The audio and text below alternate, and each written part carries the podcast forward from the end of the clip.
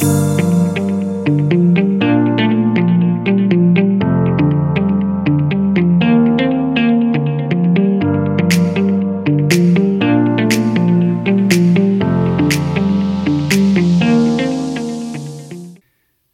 folks, good to be with you again.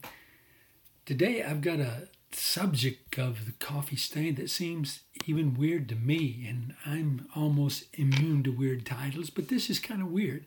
The name of it is Preserved in Hard Battles and Big Macs. Once I was in a healthy meeting where a healthy lady taught us unhealthy slobs how to be healthy. Part of her convincing argument consisted of a slideshow presentation, probably stolen from YouTube, about hamburgers. It showed how a hamburger from a local diner held up only a week after it was made. I thought this was bad, sad, laid there, basically a pile of mush. But we found out this was good. There was no preservatives in it, you see. Next, she showed us a McDonald's hamburger that had been made, I think it was months ago. It still looked like a television commercial, fresh, no deterioration, nothing. Healthy Lady's take on this was, how terrible. See what all those preservatives in Big, Mac do, Big Macs do? Stay away. Stay away. I was impressed, but I got to thinking, which is always dangerous, by the way. One day, or every day, when I look in my mirror, I resemble more and more that pile of mushy hamburger and fries. Is being preserved so bad? If I ate one Big Mac per day, do you think it would preserve me? I should have started when I was 30 if that was the case. Honestly, we spend millions of dollars, billions even, trying to preserve ourselves and other stuff. Preservation is excellent if it's God doing the preserving. But how do you get preserved? Yeah, that's the question, isn't it? How do I get preserved? I'm afraid that whatever McDonald's puts in their stuff is not going to work for me. Instead of erasing wrinkles, it grows belly fat. The Bible says, The Lord preserves the simple. When I was brought low, he saved me. Psalms 116 and 6, that's the ESV. The simple. Does that mean God takes care of those who aren't too swift upstairs? Those whose mama rocked them too close to the wall? He does, but that's not what we're talking about. The New Living Translation renders that text like this The Lord protects those of childlike faith. I was facing death, and He saved me. I think the message paraphrase gives us an even clearer vision of the simple. They seem to be those who are out of options, at the end of their rope, no other solutions but God. Here's what it says I love God because He listened to me, listened as I begged for mercy. He listened so intently as I laid out my case before him. Death stared me in the face. Hell was hard on my heels. Up against it. I didn't know which way to turn. Then I called out to God for help.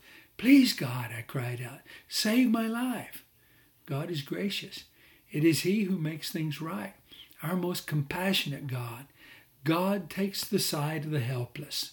When I was at the end of my rope, He saved me.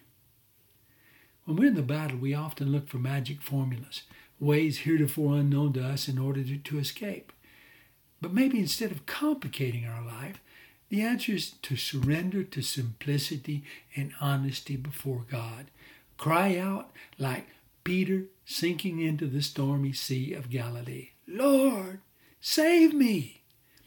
Kate Bowler wrote about times like this in Christianity Today online.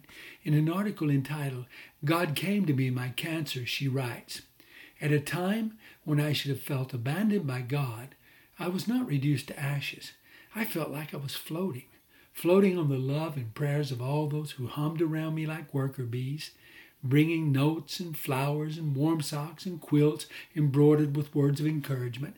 They came in like priests and mirrored back to me the face of Jesus. When they sat beside me, my hand in their hands, my own suffering began to feel like it had revealed to me the suffering of others. A world of those who, like me, are stumbling in the debris of dreams they thought they were entitled to and plans they didn't realize they had made. What if the rich, or what if rich, did not have to mean wealthy, and whole did not have to mean healed? What if being people of the gospel meant that we are simply people with good news? God is here. We are loved. It is enough. When we're in the belly of pain and confusion, we overthink things.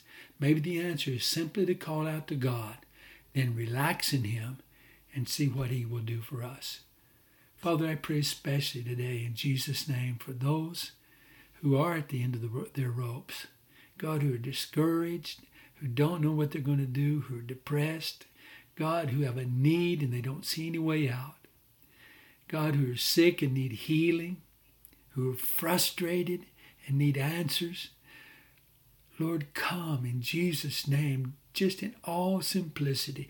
We're reaching out to you together right now. We ask you to save. We ask you to heal. We ask you to deliver. We ask you to make things that are unclear to be clear. Just do what we need you to do, Lord. We love you and we praise you in Jesus' precious name. Hey, it's really been fun to be with you this week. Looking forward to being with you again next week. God bless you.